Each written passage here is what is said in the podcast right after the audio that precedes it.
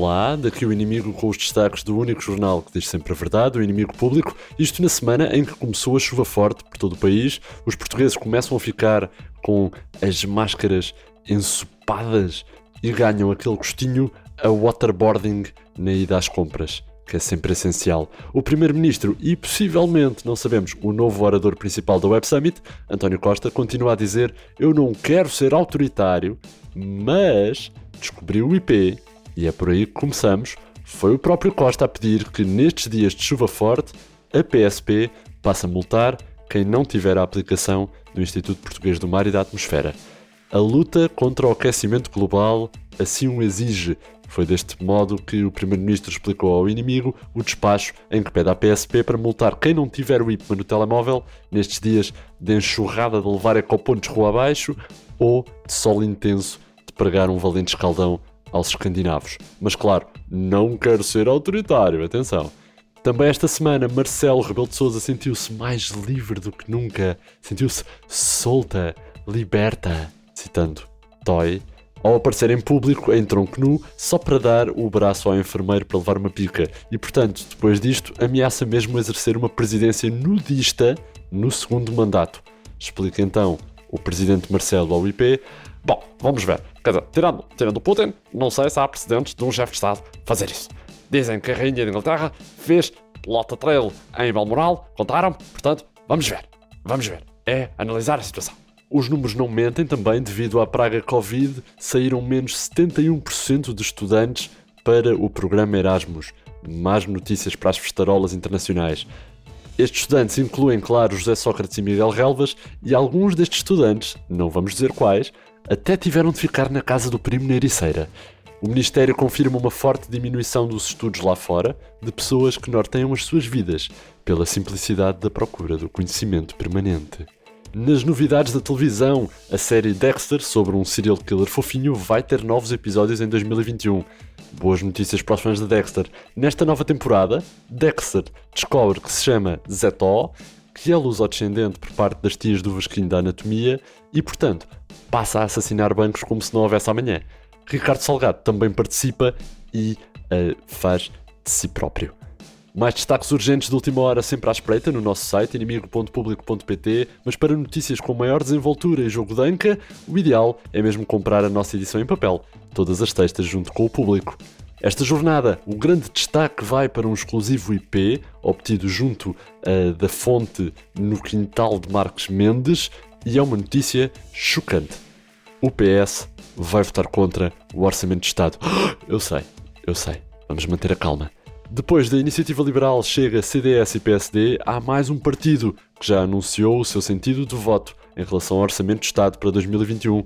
O Partido Socialista considera que o documento não tem qualquer estratégia de recuperação económica sólida, é exíguo nos apoios à economia e às empresas e é mais do mesmo. O líder parlamentar do PS ameaça mesmo: Estou mal, o mal é achar que não é preciso negociar com o seu próprio partido porque já está tudo garantido. Só porque somos o partido que apoia o governo não quer dizer que são favas contadas, não é? Somos um partido como os outros e também temos as nossas exigências políticas. O Costa está muito mal habituado. Mas o que é que, o que, é que Jerónimo de Souza e a Catarina Martins têm que nós do PS não temos? Hã? Primeiro pensei na abstenção. Vou ser sincero. Mas depois do Costa ter respondido à nossa mensagem com LOL, vamos votar contra. O Costa não nos leva a sério, rua com o Costa. Declarações do líder parlamentar do PS, ao IP. Esta semana ainda, a suposta censura ao programa do jornalista José Gomes Ferreira incendiou as redes sociais. E isto é verdade, porque os bombeiros voluntários de Lamego foram chamados a intervir. O que pensam as redes sociais disto? Bom, pensam que ele desapareceu porque caiu do planeta Terra, que é plano. Ora, se os teóricos da conspiração, por um lado, acham que o heróico jornalista perseguiu corruptos até ao fim do mundo e, lá chegado, foi por eles empurrado para o universo lá embaixo, outros, como o comentador Daniel Oliveira, acham que, portanto, José Gomes Ferreira foi simplesmente transferido para trás das câmaras, onde vai substituir o Ben da Cristina Ferreira, que foi com ela para a TVI. E José Gomes Ferreira não tem carta de pesados para conduzir um caminhão. O próprio José Gomes Ferreira falou com o inimigo público e explicou que o programa vai fazer uma pausa. Porquê? Porque já denunciou todos os corruptos que existem em Portugal e por isso agora precisa de algum tempo em posio para esperar que surjam novos. Ora, ainda nesta rotatividade trianual de notícias do IP, hein, referência agricultural inesperada, também em destaque, muita atenção, o governo vai criar um grupo WhatsApp de 10 milhões de pessoas para os cidadãos comunicarem se têm Covid ou não. Não se confirma que a PSP vá multar quem ainda tiver um e-mail da Yahoo, o que, sejamos sinceros, devia, mas o governo recuou e já tem uma alternativa à app da Discordia, que é, portanto, um grupo do WhatsApp de 10 milhões de pessoas a que se pode aceder e dizer Oi pips, estou com Covid, pescadela, pescadela. Ontem, atenção agora a isto, Jorge Miranda considerou que ter dois Gmails pode ser inconstitucional e que o God of War Coronavirus Edition vai tornar a Stay Away Covid redundante. Pois, exato.